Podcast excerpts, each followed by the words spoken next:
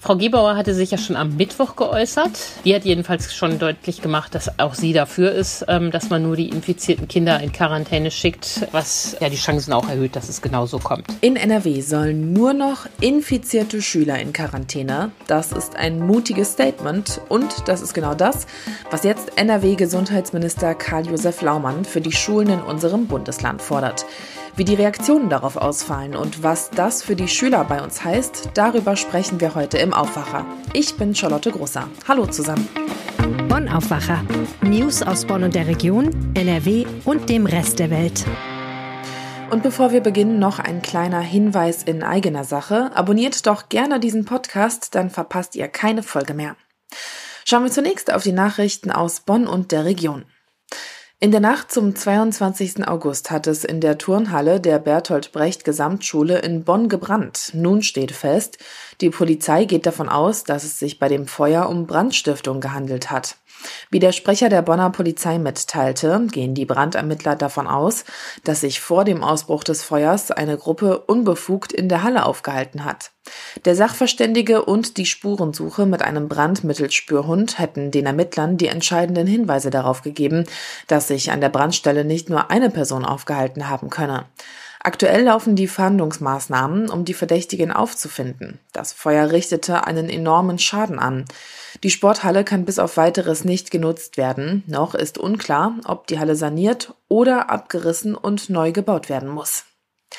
Wie die Bonner Polizei mitteilte, soll die Videoüberwachung in der Stadt ausgeweitet werden. Am Wochenende soll zum ersten Mal eine mobile Videoüberwachungsanlage im Bonner Hofgarten eingesetzt werden. Polizeipräsident Frank Höfer genehmigte die Videoüberwachung am Hofgarten und am Alten Zoll für September und Oktober. Eine zweite mobile Anlage soll am Wochenende erneut am Brassadufer stehen. Wie die Polizei mitteilte, habe es dort in diesem Jahr einen Anstieg von Straftaten im Bereich von Körperverletzungen, Raub und Sexualdelikten gegeben.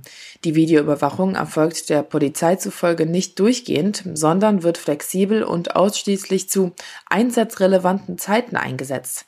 Konkret sind das die Nachmittags- und Abendstunden an den Wochenenden. Pendler und Besucher der Bonner Innenstadt müssen derzeit an der Quantiusstraße hinter dem Hauptbahnhof mit bösen Überraschungen rechnen. Das Viertel ist für Fahrraddiebstähle bekannt. Seit einigen Monaten gibt es aber auch noch ein anderes Ärgernis. Regelmäßig schlitzen dort Unbekannte die Reifen von Fahrrädern auf. Im Gespräch mit Anwohnern und Besuchern des Viertels erfuhr der Generalanzeiger, dass es zahlreiche Betroffene gibt.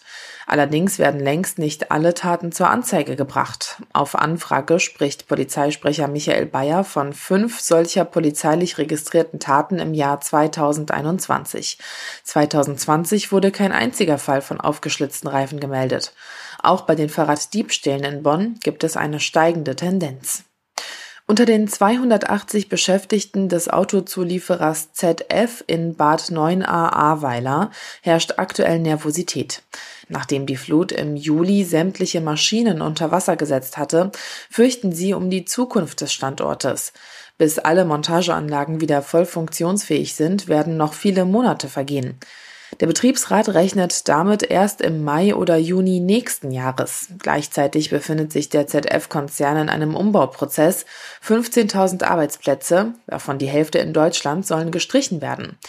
Kurzarbeit ist bei ZF in Ahrweiler deshalb aber nicht angesagt, im Gegenteil. Zunächst wurden alle Mitarbeiter benötigt, um die Flutschäden zu beseitigen.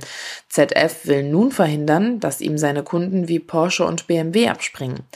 Kündigungen innerhalb des Werkes seien bis Ende 2022 erstmal ausgeschlossen, heißt es vom Unternehmen. Dafür habe man einen Tarifvertrag geschlossen, der das regelt. Bis dahin werden an allen deutschen Standorten Analysen zur Zukunftsfähigkeit der jeweiligen Standorte durchgeführt. Schauen wir jetzt auf unser Top-Thema. Die Quarantäne an den Schulen in NRW, das ist zurzeit so eine Sache. Eigentlich sollen nur die Schüler in Quarantäne, die vor hinter, links oder rechts von einem mit Corona infizierten Kind gesessen haben. Häufig schicken Schulen hier in NRW aber doch immer wieder ganze Klassen in Quarantäne. Darüber hatten wir ja bereits hier im Aufwacher gesprochen. Und zuletzt waren beispielsweise über 30.000 Schüler in Quarantäne. Bei rund 6.560 wurde eine Corona-Infektion bestätigt, hieß es aus dem Schulministerium.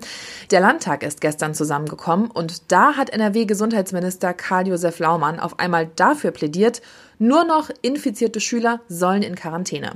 Meine Rheinische Post-Kollegin Antje Höning hat die Konferenz verfolgt und ist jetzt im Aufwacher zu Gast. Hallo Antje. Hallo Charlotte. Das ist ja schon eine krasse Forderung. Wie begründet Laumann das denn? Ja, Herr Laumann sagt, man müsse zwei Sachen in Verbindung bringen. Auf der einen Seite steht der Gesundheitsschutz und was dafür zu tun ist und auf der anderen Seite natürlich auch das wichtige Recht auf Bildung und Teilhabe. Und genau da haben die Kinder ja in den vergangenen Monaten von diesem Recht sehr viel eingebüßt. Wir erinnern uns, Schüler haben wochenlang im Lockdown gesessen. Das hat nicht nur Bildungsprobleme mit sich gebracht, sondern auch so soziale Verwerfungen. Und angesichts der hohen Zahlen, die uns an Infektionen jetzt bevorstehen, will man die Notbremse ziehen. Sowas soll es nicht noch einmal geben. Kein weiteren Winter im Lockdown für Schüler. Mhm. Was sagen Infektiologen zu dem Ganzen? Ja, mit der Maßnahme ist Herr Laumann ja klar und mutig. Noch hat er sie auch nicht durch. Er will das am Montag mit seinen Ressortkollegen besprechen. Aber die Virologen stehen da natürlich zum Teil auf der Bremse und mahnen, dass das bedenklich ist. Eine Durchseuchung der Schulen, wie sie sagen, könnte zum Problem werden. Weil dann auch, wenn ganz viele Kinder infiziert sind, wird es eben auch unter Kindern schwere Fälle und Hospitaleinweisungen geben. Nur der Schluss kann ja daraus nicht sein, dass man jetzt die alle in Quarantäne schickt, sondern muss auf andere Art und Weise verhindern, dass sie sich infizieren. Und da sind jetzt eben vor allem wir Erwachsenen aufgerufen. Uns dann eben impfen zu lassen. Genau, die flankierenden Maßnahmen müssen in zwei Richtungen gehen. Auf der einen Seite müssen sich jetzt die Erwachsenen ähm, immer mehr fragen, die sich nicht impfen lassen wollen, ob das nicht vielleicht der falsche Weg ist immer wieder appelliert der Minister, setzen Sie sich damit auseinander, gucken Sie sich die Zahlen an. Und ein Blick in die Intensivstationen zeigt ja, dass Impfen schützt. Dort steigen die Zahlen, aber die allermeisten Menschen, die dort liegen, sind nicht geimpft, beziehungsweise sind vielleicht geimpft, aber nicht vollständig geimpft oder haben ein geschwächtes Immunsystem, etwa nach einer Organtransplantation. Also Impfen schützt und die Erwachsenen sind aufgefordert, aus Solidarität mit den Kindern, die jetzt endlich wieder zur Schule gehen sollen, sich doch bitte impfen zu lassen. Ein weiterer Punkt wären ja sicher auch die Tests an den Schulen. An den weiterführenden Schulen wird ja zweimal die Woche getestet. An den Grundschulen sind es ja immer noch die Lolli-Tests, die per Pool-Testung nach Infektionen suchen. Möchte man das auch so beibehalten oder wenn man eben diese Regelung jetzt ziehen würde, okay, wirklich nur noch das infizierte Kind geht in Quarantäne, würde dann vielleicht die Zahl der Tests oder die Art, wie getestet wird, sich verändern? Ja, ich glaube äh, nicht. Also Laumann hat in der Landtagsdebatte nochmal deutlich gemacht, dass er äh, die Pooltests für sinnvoll hält. Im Gegensatz zu den Tests an den weiterführenden Schulen basieren die ja auf PCR-Tests, was ja dann genauer ist und dieses Lolli-Testen womöglich technisch einfacher ist als diese Schnelltests. Aber was er mindestens verändern könnte, zusammen mit der Schulministerin, sind die Regularien, die damit verbunden sind. Wir lesen immer wieder in unseren Lokalteilen und auf unseren lokalen Seiten im Netz, dass Eltern klagen, wie lange es dauert, bis dann der zweite Test kommt. Das ist ja so, die Labore werten erst diesen ersten Pool aus und wenn da was drin ist, wird ja geguckt, welches Kind ist es denn nun genau aus dieser Klasse. Und diese zweiten Tests, die dann zur Identifikation des infizierten Kindes führen, dauern oft Tage und so lange müssen halt alle zu Hause bleiben. Da ist ja wohl mal mindestens was zu ändern. Die Stadt Düsseldorf hat ja schon vorgeschlagen, dass man doch immer direkt zwei Proben von jedem Kind nehmen sollte. Dann hat man für den Fall der Fälle die Kontrollprobe schon im Labor liegen. Das scheint mir ein sinnvoller Weg zu sein. Mhm. Aber bisher gab es da von Seiten der NRW-Landesregierung noch keine konkrete Ansage, dass man es beispielsweise so machen möchte? Nee, das hat Laumann da nicht durchblicken lassen. Er hat da bisher nur gesagt, dass er die Lolli-Tests für sinnvoll hält. Aber wir dürfen gespannt sein. Am Montag kommen ja die Gesundheitsminister der Länder mit Jens Spahn zusammen. Das ist ja im Kleinen das, was die Ministerpräsidentenkonferenz früher war. Und dann werden die darüber reden. Ziel von Spahn ist es, eine bundeseinheitliche Regelung zu schaffen. Kann ich verstehen. Sollte das aber nicht gelingen, sollte Laumann doch ruhig die Länderkarte spielen und den Weg für NRW durchsetzen. Bildungspolitik ist Ländersache, wird ja sonst auch gerne betont. Das könnte man hier ja auch mal zeigen zum Nutzen der Kinder in Nordrhein-Westfalen. Wie hat denn NRW-Schulministerin Yvonne Gebauer auf seinen Vorschlag reagiert? Frau Gebauer hatte sich ja schon am Mittwoch geäußert. Womöglich wollten beide Minister den Eltern gerne diese frohe Nachricht überbringen. Die hat jedenfalls schon deutlich gemacht, dass auch sie dafür ist, dass man nur die infizierten Kinder in Quarantäne schickt. Also von daher gibt es da keinen Dissens zwischen CDU und FDP oder innerhalb der Landesregierung, was ja die Chancen auch erhöht, dass es genauso kommt. Jetzt hattest du ja gerade schon mal äh, die äh, Konferenz der Gesundheitsminister am Montag angesprochen. Was ist denn da konkret zu erwarten hier für NRW, abgesehen davon, dass eben entweder geregelt wird, okay, wir machen die Quarantäneregeln an Schulen bundesweit einheitlich oder dass eben gesagt wird, nein, die Länder entscheiden weiter über die Schulen, weil Schule eben Ländersache ist. Abgesehen davon noch irgendwelche großen Änderungen, die uns da vielleicht erwarten könnten? Ja, die Gesundheitsminister werden auf die Impfquoten gucken und sagen, das ist schön, dass wir so weit sind, aber es reicht eben noch lange nicht. Christian Drosten, der Virologe, hat nochmal gesagt, es reicht bei Weitem nicht. Mit dieser Quote von 60 bis 70 Prozent in den einzelnen Ländern können wir nicht in den Winter gehen. Wir brauchen eben 90 Prozent, 85 Prozent. Darüber werden die reden, wie man das nochmal weiter wässern kann. Es soll jetzt nochmal eine bundesweite Woche des Impfens geben, noch mehr, noch weitere niederschwellige Aktionen, um Menschen, die vielleicht einfach nicht dazu gekommen sind oder zu bequem waren, einen Termin zu machen oder gar keinen Hausarzt haben, um die zu erreichen. Das ist ja schon mal gut. Und man wird aber auch über Verschärfungen reden und da ist ja die Lage auch teilweise sehr unterschiedlich. Also eine Impfpflicht werden sie nicht einführen. Dazu stehen alle im Wort. Das ist undenkbar nach den Äußerungen der letzten anderthalb Jahre. Aber darunter gibt es ja noch weitere Regeln, über die man sprechen wird. Wo macht man 2G? Wo macht man 3G? Ob da Beschlüsse sind am Montag, das wissen wir nicht. Aber sprechen über diese Maßnahmen, die die einzelnen Minister ja auch schon gefordert haben, wird man sicherlich. Was dann am Montag dabei rauskommt, das hört ihr sicherlich hier im Aufwacher. Bis hierhin erstmal danke dir für die Infos, Antje Höning. Vielen Dank, Charlotte. Tschüss. Kommen wir jetzt zu unserem zweiten Thema. Der Countdown läuft. Politisch gesehen jetzt erstmal bis zur Bundestagswahl am 26. September. Und für die Karnevalisten rückt der 11.11. .11. immer näher. Und auch wenn es jetzt noch knapp ein halbes Jahr hin ist, dann auch der Countdown bis zum 28. Februar. Dann ist nämlich Rosenmontag. Und der will geplant sein. Schon jetzt haben Karnevalisten in der Region ihren Zug abgesagt. NRW-Reporter Viktor Marinov weiß, wo der Rosenmontagszug auf der Kippe steht. Hi Viktor. Hi. Kleve und Leverkusen-Schlebusch haben ihre Umzüge schon abgesagt wegen Corona. Was haben die Karnevalisten denn selbst dazu gesagt? Genau, eine ganz klare Entscheidung für die ganze Stadt. Die gibt es bisher nur aus Kleve. Die haben ganz klar gesagt, wir sagen die Prinzenproklamation ab und auch den Rosenmontagszug. Auch wenn du, wie du schon sagtest, noch ein halbes Jahr hin ist. Und in Leverkusen-Schlebusch, wo auch ein sehr beliebter Rosenmontagszug ist, haben die Karnevalisten, das ist die Karnevalsgesellschaft Grün-Weiß Schlebusch, dass die einfach nicht für die Sicherheit garantieren können. Die haben gesagt, bei uns geht einfach Sicherheit vor Spaß und wir können nicht sicherstellen, dass wir alle kontrollieren, dass wir alle Kontakte nachverfolgen, weil das würde so viel kosten, dass wir das einfach nicht finanzieren können. Ich kann mir vorstellen, dass es daraufhin bestimmt viele Reaktionen gab. Einerseits haben wir wieder hohe Inzidenzen, viele Menschen stecken sich mit der Delta-Variante an. Andererseits, wir haben es schon gesagt, wir haben halt auch erst Anfang September. Genau, in Kleve ist es äh, so, dass es schon viel Kritik gibt. Ein Unternehmer, der da auch an der Organisation äh, sehr beteiligt ist, normalerweise hat gesagt, sechs Monate vor dem Rosenmontagszug ist diese Absage viel zu früh. Und das kann man ja auch verstehen, weil, wie wir alle wissen, es gibt alle paar Monate eine neue Corona-Schutzverordnung. Die Zahlen entwickeln sich ständig. Äh, mal liegen sie sehr hoch, aber mal liegen sie auch sehr niedrig. Und man weiß halt heute nicht, was für einen Sommer wir noch haben werden. Wir leben ja jetzt schon sehr lange mit der Pandemie und von Veranstaltern kennen wir es ja schon, dass sie sich mehrere Optionen überlegen für unterschiedliche Corona-Situationen. Wären das nicht eine Möglichkeit, um komplette Absagen zu vermeiden? Genau, das ist genau der Stand in Leverkusen. Da sagt der Festausschuss Leverkusener Karneval, also diejenigen, die für die ganze Stadt den Rosenmontagszug auch organisieren, wir planen aktuell mit allem Und unter anderem äh, haben sie einen ganz interessanten Plan B, wie ich finde. Die sagen, wir machen einen Rosenmontagszug, aber wir lassen den einfach nicht durch die Straße ziehen, sondern der findet quasi an einem Platz statt. Also die Besucher können dann drumherum, aber die Karnevalisten, die ziehen jetzt nicht durch die gesamte Stadt.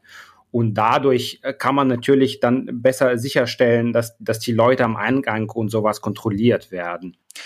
Schauen wir mal auf die großen Karnevalshochburgen Köln und Düsseldorf. Inwiefern könnte es da ein Ausgeben?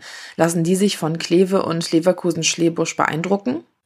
Düsseldorf lässt sich da gar nicht beeindrucken. Die Düsseldorfer Karnevalisten haben ja schon vor relativ langer Zeit gesagt, wir machen unsere, unsere Karnevalveranstaltungen nur für Menschen äh, nach der 2G-Regel äh, besuchbar. Das heißt, äh, nur Geimpfte und Genesene können rein und die sagen, mit diesem Plan sind wir so gesichert, dass wir jetzt schon sagen können, wir ziehen das jetzt einfach durch und wir machen auch den Rosenmontagszug. Und in Köln?